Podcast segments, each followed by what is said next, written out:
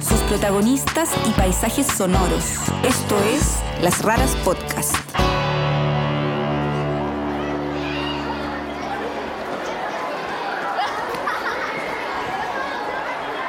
El poeta, sí. Muchos le dicen así. Le decimos, no sé, profe o poeta. Sí, le decimos poeta. Benja igual. De vez en cuando le decimos el poeta. O cuando preguntan de qué clase nos toca, no, con el poeta, algo así. Siempre. Nunca me he considerado un poeta, ni a una hora, y me resulta incómodo y difícil el término. Pero la gente lo dice, entonces habrá que asumirlo. Benjamín León tenía una vida bohemia, feliz y premiada como poeta en España. Se iba de copas con sus amigos literatos, publicó cuatro libros y en 2013 ganó el Premio Hispanoamericano de Poesía Juan Ramón Jiménez, que había buscado por años. Entonces, en el pic de su carrera, renunció a todo y volvió a su tierra natal a convertirse en profesor. Hoy hace clases de lenguaje y filosofía en un colegio en Vicuña, donde para entusiasmar a sus estudiantes les lee poemas acompañado de una banda de rock. Dice que su gran inspiración es Gabriela Mistral. Esto es Las Raras, Historias de Libertad. Antes de ser un poeta y antes de ser un profesor, Benjamín León fue un niño que se llamó Mario Contreras. Creció en La Serena, en plena dictadura, haciéndole el quite a la calle. Me encerraba en la bodega de la casa de mi abuelita a leer a Violeta Parra y a Gabriela Mistral, desde muy chico, desde que aprendí a leer. La familia de Mario era de Vicuña, y él creció escuchando historias sobre la Mistral, que antes de ganar el Nobel fue una profesora local. Siempre escuché a mi padre diciéndole, mis abuelas también, mi abuelita, siempre diciéndome Gabriela Mistral, eh, lo que significaba ser profesora también en ella, ¿no? que cómo ella mezclaba la, parte literaria con la pedagógica. Eh, ella la había conocido, evidentemente, porque era de la tierra de acá de Vicuña, y la tenía como un modelo y como alguien a quien regularmente se, se recurría en la casa. A mediados de los 80, en medio de la municipalización de la educación que llevó a cabo Pinochet y de la crisis económica que se arrastraba desde el 82, el papá de Mario, que era profesor de matemáticas, se quedó sin trabajo y tuvieron que partir a Santiago. Fuimos muy pobres, mi padre pasó a hacer clases en la universidad, a descargar camiones con piedra. Los libros desaparecieron de la vida de Mario y él terminó estudiando, según sus propias palabras, en los peores colegios de la Granja y la Pintana. A pesar de que provenía de una familia de profesores, cuando entró a la universidad, eligió estudiar ingeniería. Había visto la experiencia de mi padre, profesor mal pagado, aburrido de trabajo, cansado de un trabajo extra, de no poder tomar decisiones propias porque hay un sistema que te oprime. Entonces yo no quería eso. Pero el primer puesto que encontró como ingeniero lo obligó a despedir a un montón de gente. Eso hizo que Mario se deprimiera y fuera un psiquiatra. Entonces, según cuenta, una negligencia médica lo dejó tres años en cama, inmovilizado. Fue una etapa negra, sobre la cual a él no le gusta hablar. Su relato al respecto es tan opaco como esos días. Solo retoma el brillo cuando habla de lo que en definitiva lo salvó de esa crisis y lo convirtió en la persona que es hoy. Porque prácticamente lo único que Mario hizo durante ese tiempo fue leer poesía. Empecé con los clásicos, me leí todo el siglo de oro español, fui a San Juan de la Cruz, eh, Después me pasé a la generación del 27, leí toda la poesía española que pude, aprendí mucho. Eh, pasé por los románticos ingleses, por los románticos alemanes, por los postrománticos alemanes también, sí, por la poesía rusa. Leí muchísimo, leí mucha poesía, mucha poesía. Además de leer, Mario empezó a escribir. Dice que durante ese tiempo se convirtió en el Benjamín de su familia, o sea, en el hijo que todos cuidaban y protegían, y que resistió con la fuerza de un león Nació así el poeta Benjamín León. Nunca me he considerado un poeta, ni a una hora, y me resulta incómodo y difícil el término. Pero la gente lo dice, entonces habrá que asumirlo. Pero yo eh, escribo sin pensar que es una escritura profesional, simplemente escribo buscando decir aquello que el corazón pronuncia como indecible. Cuando se recuperó, Benjamín León estudió pedagogía en castellano y filosofía en la Universidad de La Serena. Pero lo que realmente lo motivaba era la escritura. Bueno, yo cuando terminé la universidad ya estaba teniendo mis, mis conversaciones con la poesía española. Y las cosas se dieron de ciertas maneras medias milagrosas que el azar manejó. Lo que realmente pasó fue que el ensayista y crítico literario español Andrés Amorós lo leyó y lo ayudó con algunos contactos en España. Lo primero que León hizo allá fue participar en un congreso en Málaga. Era el año 2007. Desde entonces estuvo yendo y viniendo, hasta que en 2011 se instaló definitivamente. Sevilla, una ciudad preciosa, que yo había conocido eh, años atrás cuando el presidente, si no me equivoco, Lagos, estuvo en la Expo Sevilla con Iván Zamorano. En realidad fue Patricio Elwin. Y, y, claro, y recordaba aquel hielo gigante que llevaron a la Expo Sevilla. Y yo soñé algún día, frente a ese televisor Kioto de 14 pulgadas que mi padre había comprado en interminables cuotas, de ir a Sevilla. Y por alguna cosa del azar estaba en Sevilla, viví en Sevilla. Y también por esas cosas del azar, llegó a una casa que quedaba en una calle que se llamaba, entre todas las posibilidades, Gabriela Mistral con todo a su favor, en España el poeta Benjamín León se desató. Empecé a tener relaciones con los poetas españoles y, quise, quise eh, recorrer todo lo que era la biografía literaria, digamos, de los poetas españoles. Eh, lo que yo había leído y lo que había admirado quería presenciarlo, quería conocer los campos de Castilla, de Machado, quería estar en la casa de mi admiradísimo Juan Ramón Jiménez, quería recorrer ese pueblo andaluz donde él había estado, los pueblos de Granada, donde Federico García Lorca había vivido y había estado, donde él había escrito, quería estar en Orihuela, el pueblo que sostuvo toda la valentía de Miguel Hernández tenía muchos amigos poetas y todos los días había alguna actividad literaria que terminaba con profundas conversaciones, con tragos, disfrutando mucho la, la noche con los amigos y con los compañeros. Además de pasear y de irse de copas, León publicó cuatro libros, creó una editorial y participó de infinitas charlas, coloquios y lecturas. Dice que se las arregló para vivir de la, poesía. Y además tuve la suerte también de recibir un par de premios literarios importantes que me ayudaron a poder sobrevivir. León se refiere al primer lugar que obtuvo en el concurso literario Juegos Florales de Vicuña, en 2009, el mismo que ganó Gabriela Mistral en 1914, y al concurso Flor de Jara, que ganó el mismo año en España. Pero el reconocimiento más importante lo recibió cuatro años después con su libro Canciones para Animales Ciegos, fue el Premio Hispanoamericano de Poesía Juan Ramón Jiménez, que conmemora al autor de Platero y yo, ganador de un Nobel. León lo cuenta así. Yo no recuerdo bien qué año fue, pero fue hace muchos años, la década pasada, cuando yo no iba a España, tiene que haber sido el año 2005, eh, que me llegó a la casa un correo en papel indicándome las bases del premio desde España. Y yo me asombré mucho porque yo dije, ¿cómo saben ellos que existo yo, que vivo en esta callecita de Coquimbo mirando al mar? Y me invitan a participar en un premio hispanoamericano que lleva el nombre de un poeta que yo admiro mucho, Juan Ramón Jiménez. Entonces, lo que hicieron fue mostrarme la manzana, la tentación, y yo no pude evitar las ganas de comérmela. Yo tenía ganas de ganarme ese premio y estuve mandando, mandando, mandé seis o siete veces o cinco, no sé, pero mandé varias veces. Y la noche anterior a, recibir el llamado del premio, hubo una mesa iberoamericana en Sevilla, en un lugar maravilloso que se llama la Imprenta Cultural.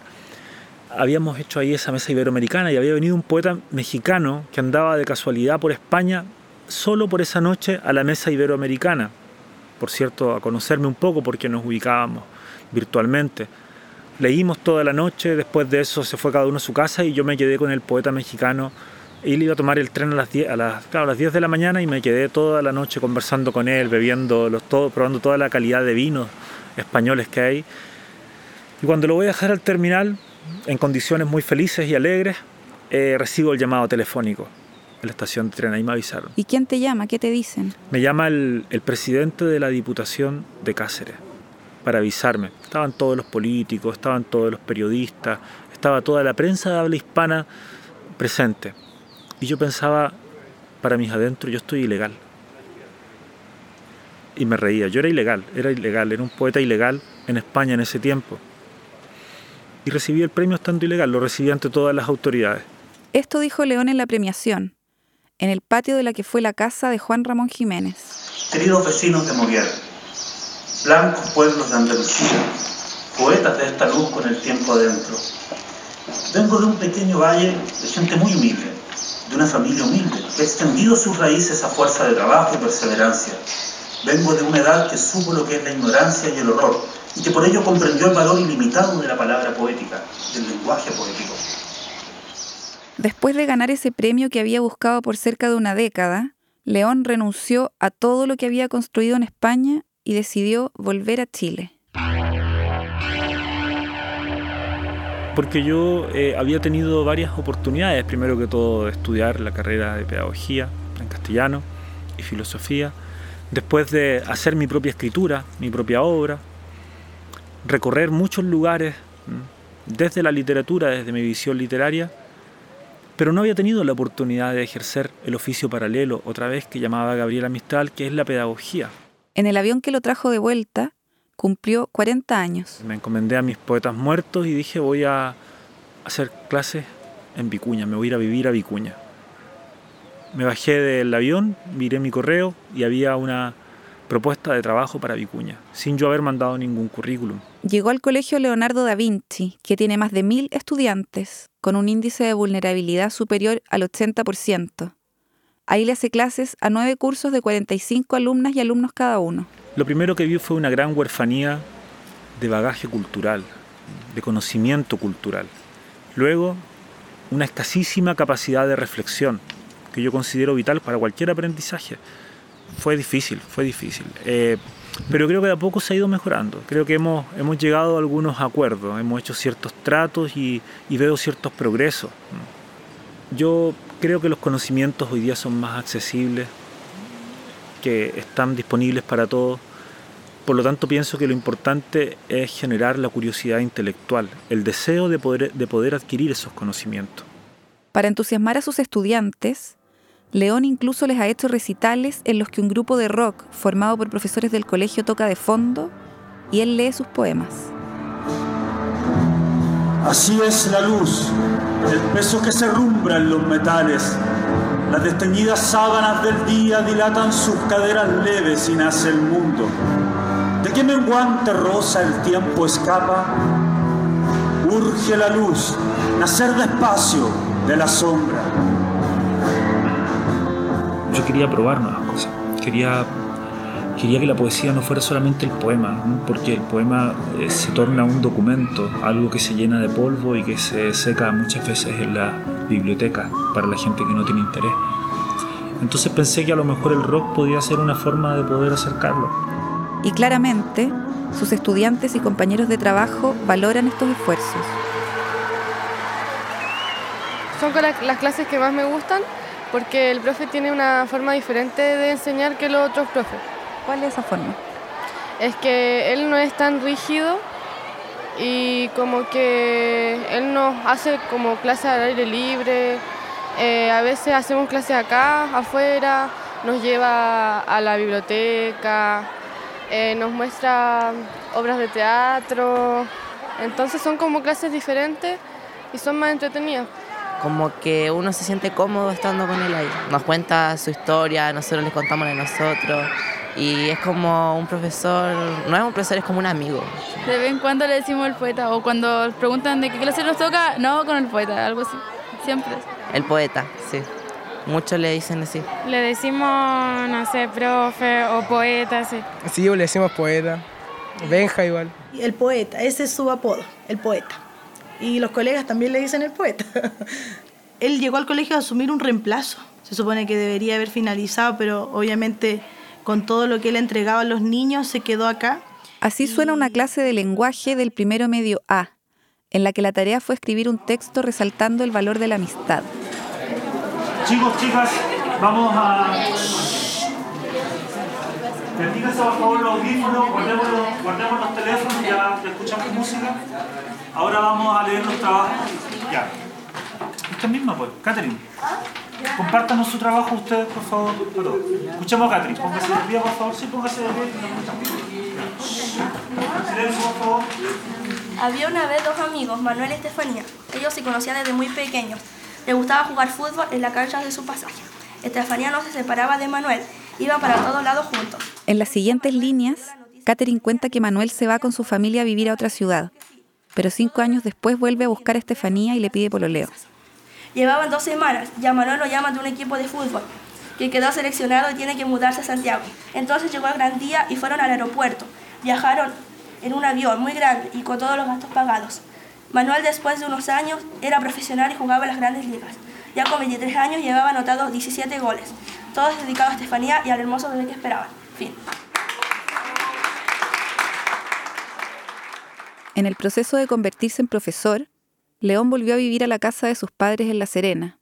Cuenta que se levanta todas las mañanas a las 5 y escribe hasta las 6, apoyando un cuaderno en una tablita sobre sus rodillas, como se supone que lo hacía la Mistral. Yo creo que Gabriela Mistral es un referente ético y humanista, por sobre todas las cosas. Creo que eso es de lo que carece la sociedad en este tiempo. Mis alumnos tienen como referentes figuras del fútbol, figuras del perreo, figuras de la farándula. Creo que el gran aporte de Gabriela Mistral es convertirse en un referente para la sociedad. Es lo que yo trato de hacer con Gabriela Mistral. En este caso, en mi contexto particular, el proceso de superación, ¿no? Cómo salir desde la ruralidad al mundo, a un lugar destacado. Mario Contreras dice que desde que volvió no ha tenido ni un minuto para extrañar la vida bohemia de Benjamín León en España. Y muy en su estilo, asegura que cada día, cuando pasa el túnel que separa la Serena de Vicuña, deja atrás la bruma costera y ve el sol de la montaña, repite este verso de Borges. Gracias quiero dar por la mañana que nos depara la ilusión de un principio.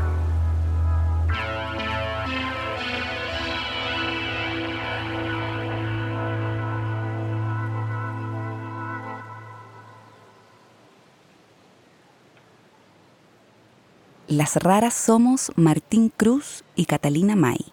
Pueden ver fotos y más información sobre nosotros y nuestras historias en lasraraspodcast.com y Las Raras Podcast en Instagram, Facebook y Twitter. Pueden escucharnos en Google Podcasts, Spotify, Apple Podcasts o donde prefieran escuchar sus podcasts.